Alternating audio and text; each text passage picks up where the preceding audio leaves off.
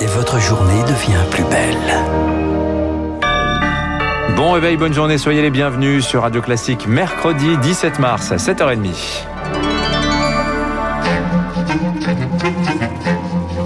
7h30, 9h, la matinale de Radio Classique avec Guillaume Durand.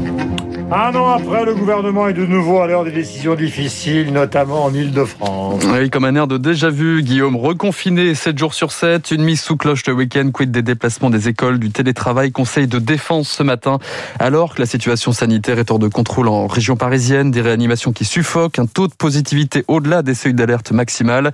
Jean Castex évoque pour la première fois une troisième vague et annonce des décisions imminentes. Le Premier ministre invité de BFM TV hier soir. On verra le périmètre géographique que nous allons retenir, on va voir les, les mesures qu'il y aura lieu de prendre, mais il me semble qu'effectivement le, le, moment est venu pour euh, envisager des dispositions pour euh, la région francilienne. Jean Castex annonce par ailleurs qu'il se fera vacciner pour l'exemple avec le sérum AstraZeneca dès que la suspension sera levée. La décision de Bruxelles attendue demain. Enfin, au sujet des retards de livraison, Jean Castex estime que l'Europe doit montrer les crocs. C'est-à-dire donc euh, employer une procédure judiciaire éventuellement comme disait Clément Beaune hier soir, enfin plutôt hier matin sur notre antenne. Et sur ce plan de bataille de l'exécutif, le dernier mot reviendra comme toujours au président de la République, Emmanuel Macron. Et le chef de l'État qui consulte à tous les étages. Exemple encore hier, des médecins réanimateurs en visioconférence, les membres du conseil scientifique. Son président, Jean-François Delfrécy, lui a remis des pistes, des stratégies nouvelles pour s'armer contre le virus. Et autant dire qu'elle sera beaucoup plus graduée qu'avant, Rémi Pfister. Une stratégie précoce et locale, être attentiste n'est plus tenable si plusieurs régions flambent en même temps. Cela peut permettre d'envisager dans les territoires où le virus circule peu un allègement progressif des mesures, réouverture des cinémas, des théâtres ou encore des musées. Car à l'avenir, le Conseil préconise de faire de la dentelle pour autoriser plus de rencontres physiques. Comment? En analysant les risques au cas par cas. Est-on à l'intérieur ou à l'extérieur? Ventilé ou non? Dense ou non? Les protocoles sanitaires sont-ils applicables? Ou encore y a-t-il un risque que l'on mange ou boive? Revanche, la fermeture des écoles ne doit être décidée qu'en dernier recours. L'impact est bien trop négatif sur l'apprentissage, surtout pour les milieux défavorisés. Enfin, le Conseil demande une approche populationnelle. Trois sont à risque, les jeunes, les personnes âgées et les personnes précaires. Les dégâts psychiques causés par la crise les affectent en premier. Et dans cette course contre la montre, le gouvernement se dote d'un nouvel arsenal, les autotests par prélèvement nasal, feu vert de la Haute Autorité de Santé hier. Ils permettront ah, de... Attention les dégâts. Attention les dégâts. soi-même le truc dans les narines, ça va pas être de la tarte. Oui, les résultats Guillaume, hein, ce sera en 20 minutes en cas de Pardon résultat. Pour un peu vulgaire. non, mais je vous en prie, résultat en tout cas en 20 minutes et, et le résultat, en cas de résultat positif, un, un dépistage PCR sera requis pour euh, confirmation. Pendant ce temps, certains secteurs cherchent une stratégie pour entrevoir le bout du tunnel en vous rappelant qu'il est probable qu'après le Conseil de défense, on apprendra donc le reconfinement d'un certain nombre de régions. 17 mars 2020, 17 mars 2021, une année totalement blanche, notamment pour les métiers des salons et des foires. 12 mois plus tard, rassemblement symbolique hier devant le parc des expositions. Porte de Versailles à Paris, des serveurs, des menuisiers mis au chômage technique par le Covid et quasiment privés d'aide, faute d'être reconnus comme des intermittents. La double peine pour Nicolas Debord, 38 ans. Il travaillait comme extra et n'en finit pas de se serrer la ceinture. À l'heure actuelle, il me reste exactement 30 jours d'indemnité pour l'emploi.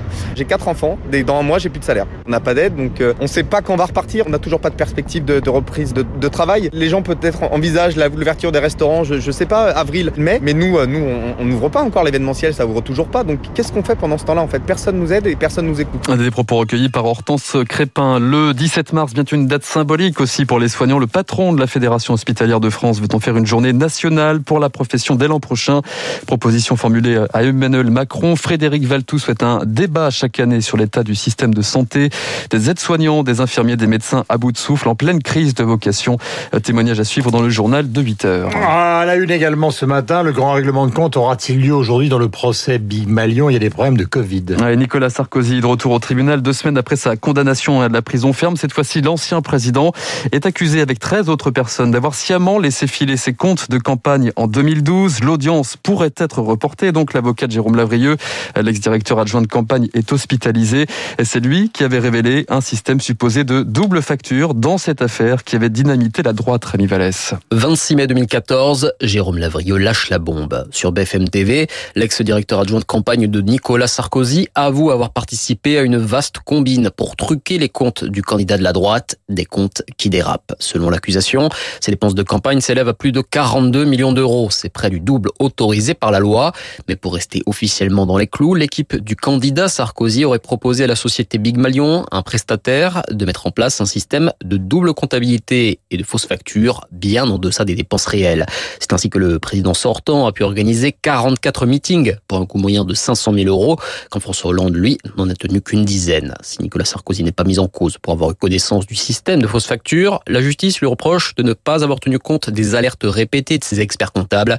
Pour l'accusation, l'ancien président ne pouvait pas ignorer que son budget allait franchir la ligne rouge. Autre audience attendue aujourd'hui, la Cour de cassation étudie le pourvoi des parties civiles contre la relaxe du cardinal Barbarin, l'ancien primat des Gaules, avait été innocenté l'an dernier. Il était accusé d'être resté silencieux sur les abus sexuels d'un prêtre pédocriminel. À l'étranger, aux États-Unis, trois fusillades cette nuit à Atlanta et sa banlieue, des salons de massage pris pour cible, bilan huit morts, dont six victimes d'origine asiatique. La piste d'un acte raciste est évoquée. L'attaque serait l'œuvre euh, d'un seul et même tireur. Un homme de 21 ans est actuellement en garde à vue. Vous le savez, il est 7h35 sur l'antenne de Radio Classique. De Radio Classique, pardonnez-moi, c'est l'enthousiasme. La meilleure arme contre la sinistro, c'est de lire, mais c'est encore et toujours la musique. les mélodies, Guillaume, toujours plus fortes que le Covid. Chiffre d'affaires stable. L'an dernier, en France, le secteur résiste malgré le report de plusieurs albums, la fermeture des points de vente. Les ventes numériques, justement, Émilie Vallès, sont en hausse de 18% en un an. Depuis plusieurs années, le secteur a su réinventer son modèle économique en prenant le virage du numérique et le pari est gagnant.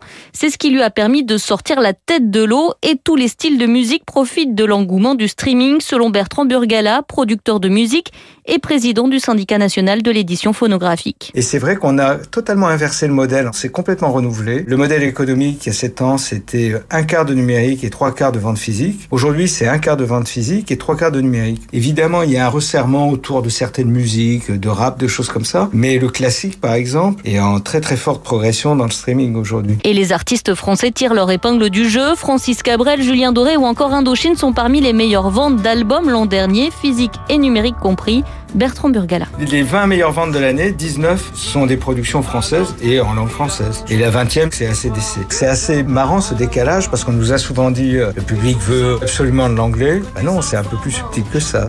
Ça, je le sais bien, j'étais là. Le vinyle, lui, continue sa belle progression amorcée ces dernières années. Il représente désormais près d'un tiers des ventes physiques. La musique et la langue française qui résistent donc sous l'ère Covid. C'est plutôt une bonne nouvelle, Guillaume. Voilà, en Australie, je le disais tout à l'heure euh, dans les titres, la musique a repris, c'est la politique zéro Covid qui marche. Et par exemple, un groupe célébrissime comme ACDC qui s'appelle Midnight Oil est reparti en tournée. De très nombreux films américains sont tournés maintenant en Australie car euh, les barrières ont été levées, même si la surveillance est totale. Midnight Oil, ça déménage. Voici ce que ça donne.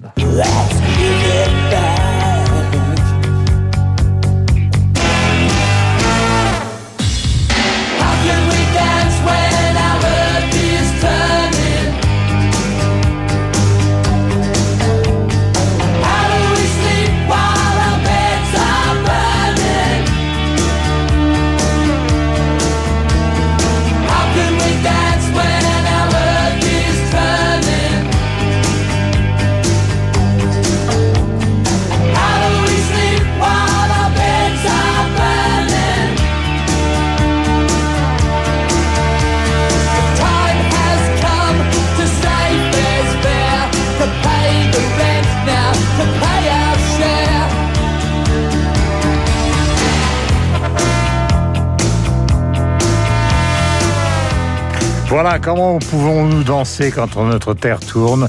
Comment dormons-nous pendant que nos lits brûlent? Comment pouvons-nous danser quand notre terre tourne? Comment dormons-nous pendant que nos lits brûlent? Beds are burning, Midnight All. Tout à l'heure, nous écouterons une magnifique chanson revenant à la francophonie qui est une adaptation des bêtises de Sabine Paturel par Lou and the Yakuza, car il faut penser aussi à la francophonie.